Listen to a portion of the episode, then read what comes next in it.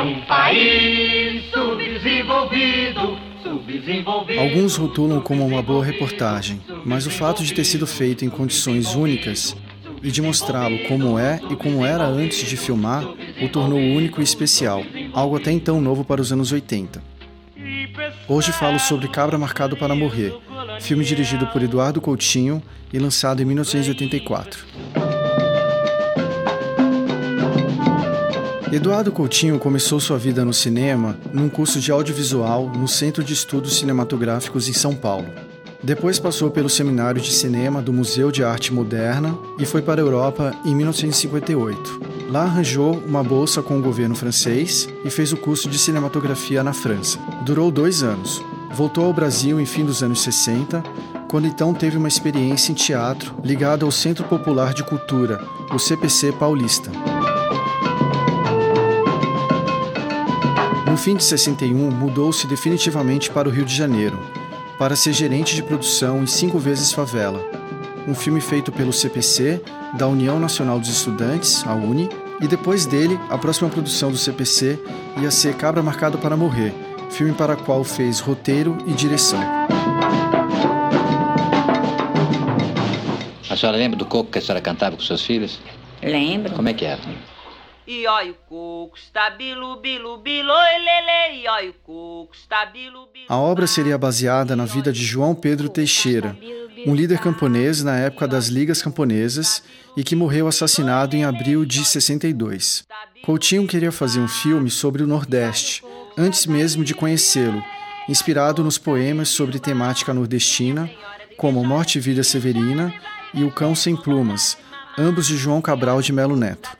O autor havia cedido os direitos a Coutinho. Contudo, uma semana depois, atemorizado talvez pelo que naquela época se dizia do CPC da Uni, o autor desautorizou a licença e Coutinho ficou sem rumo. Ele foi obrigado então a mudar de ideia.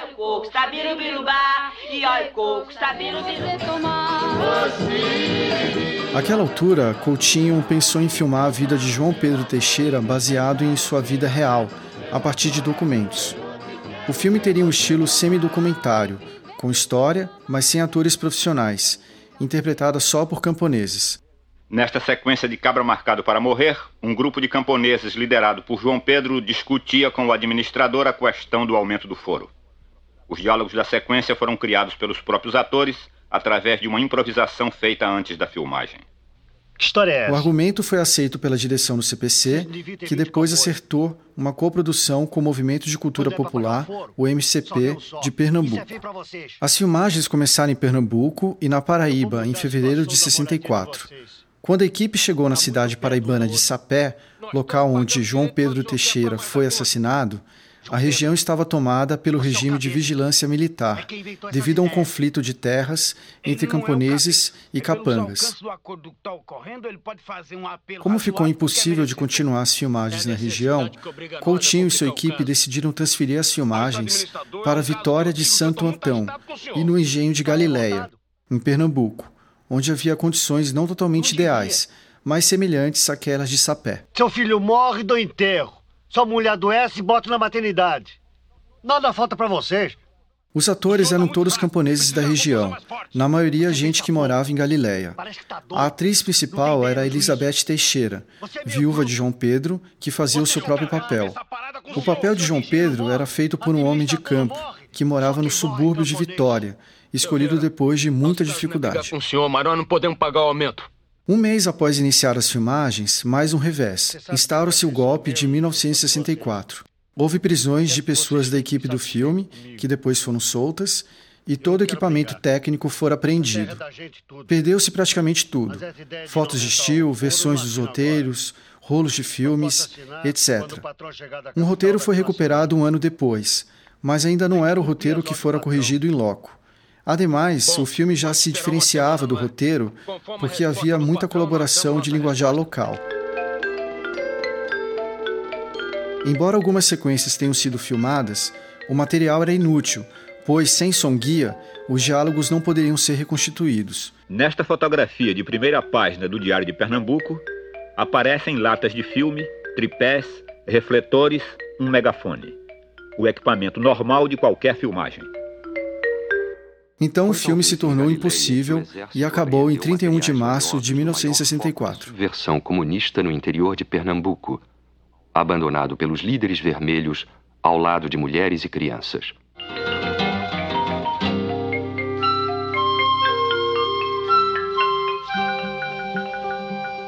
Elizabeth não esperava a minha chegada.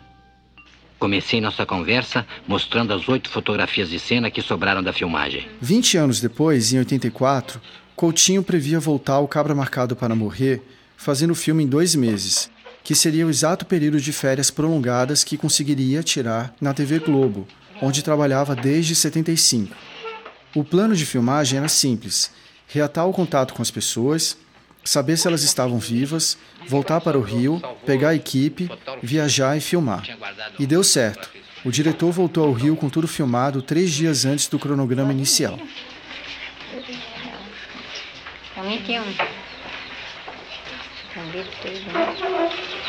Pegaram o original, mas a cópia não pegaram. A original estava no Rio, eles pegaram a cópia em... A sorte ajudou muito.